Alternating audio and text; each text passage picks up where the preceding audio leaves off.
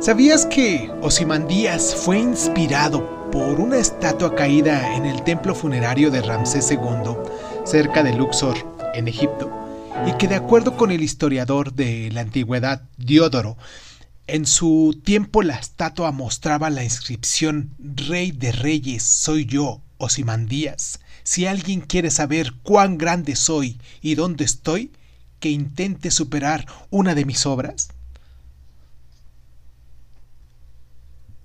Conocí a un viajero de una tierra antigua, que dijo, dos enormes piernas de piedra y sin tronco se yerguen en el desierto.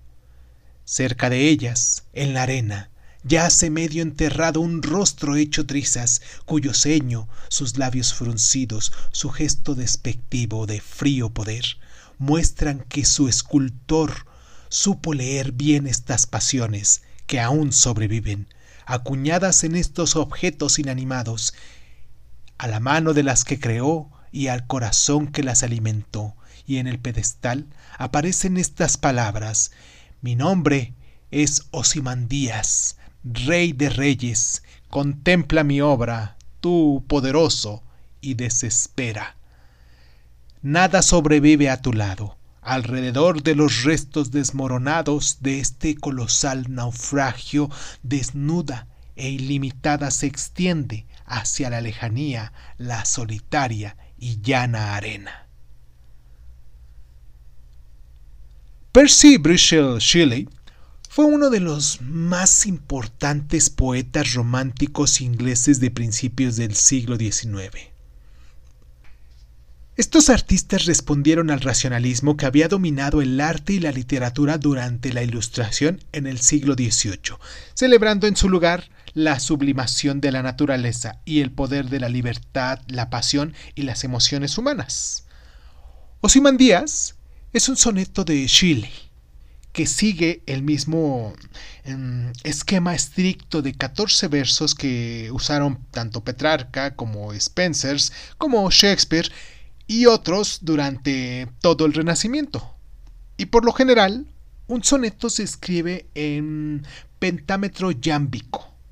Cada línea la componen entre cinco pies, unidades de dos sílabas que siguen un orden tónico a tono, y además un soneto petrarquista, como lo es Osimandías, se divide habitualmente en dos partes las dos líneas de apertura, lo que es la octava, y las seis finales, el sexteto. A menudo la octava plantea una pregunta que responde el sexteto. En este caso, la primera dibuja una imagen sobre la que el segundo aportará luego una nota irónica. El narrador de Osimandías transmite una historia que ha escuchado sobre una estatua en su día grandiosa, que ahora ya se echa añicos derrotada por el desierto.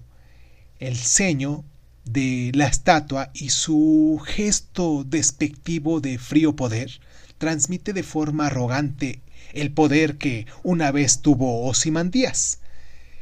Esta arrogancia alcanza su límite con la fanfarronía inscripción, que dice así, contempla mi obra, tú, poderoso, y desespera que al instante es rebajada por la imagen de las vastas arenas que hace tiempo que enterraron esta obra, rodeando las estatuas de la nada más absoluta.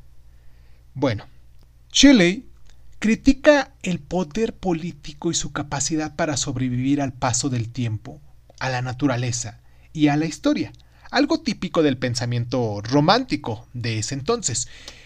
El poema lleva implícita la insinuación de que el valor del arte es más duradero que cualquier autoridad política temporal.